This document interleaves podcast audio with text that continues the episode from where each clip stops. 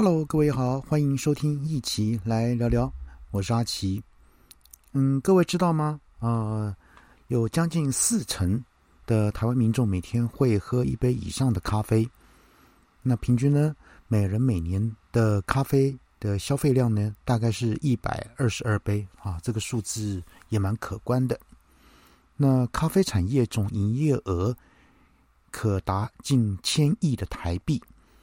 那在如此庞大的消费数字背后，隐藏着哪些有趣的这个咖啡购买习惯呢？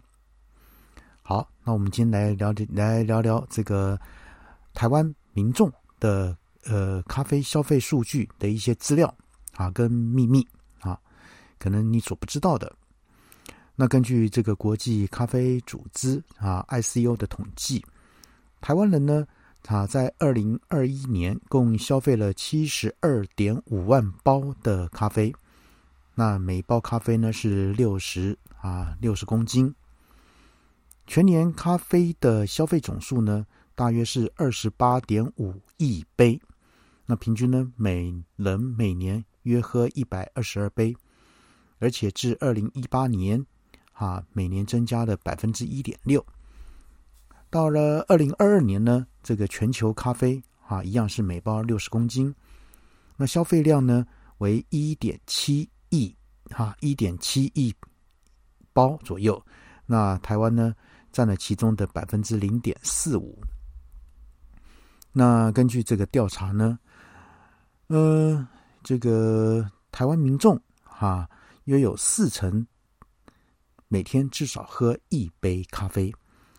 那仅仅呢是四点八趴左右的民众呢不喝咖啡，那会喝咖啡的民呃的受访者中呢，约有六十六点三趴偏好这个拿铁咖啡，那五十二点七啊左右呢偏好美式咖啡，那偏好其余种类咖啡人数呢则都低于百分之二十。那此外呢，冰咖啡跟热咖啡的喜好分别。啊，占比为三十九趴跟三十七点八趴，这显示两者这个偏好的程度呢都差不多。那也根据数据的显示呢，约有五十二点八趴喝咖啡的这个受访者呢，每次购买咖啡的单价呢，平均落在五十一到一百元间。那约有三十八点四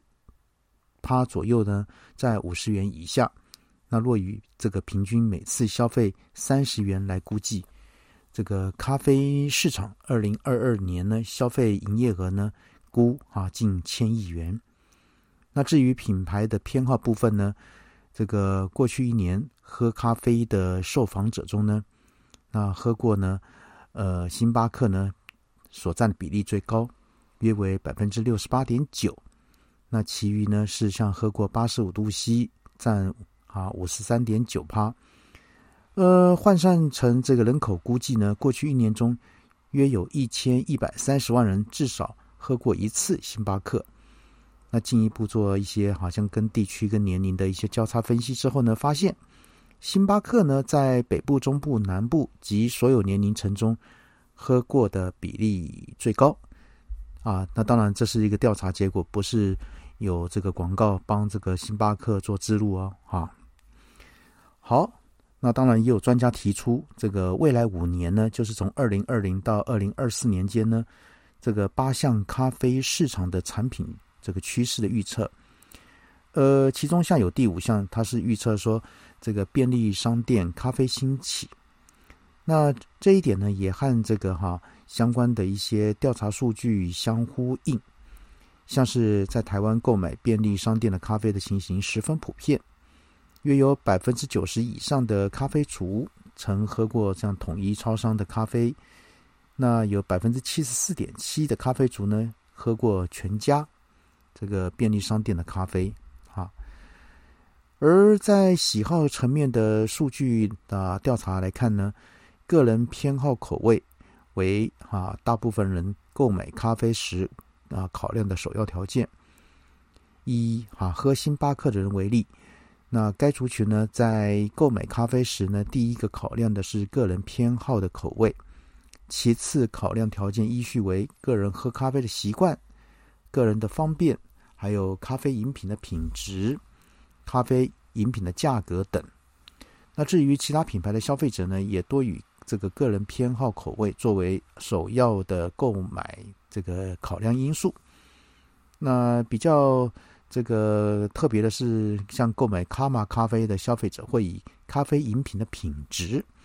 作为这个首要的购买考量因素。好，那以上呢是今天呢阿奇呢就这个国人啊对这个呃。咖啡的这个哈，这个饮食习惯呢，来跟各位做一个分享。好，那各位呢，我想此刻呢，你呢应该啊，这个手边有一杯咖啡站在你身旁哈，那啜饮着，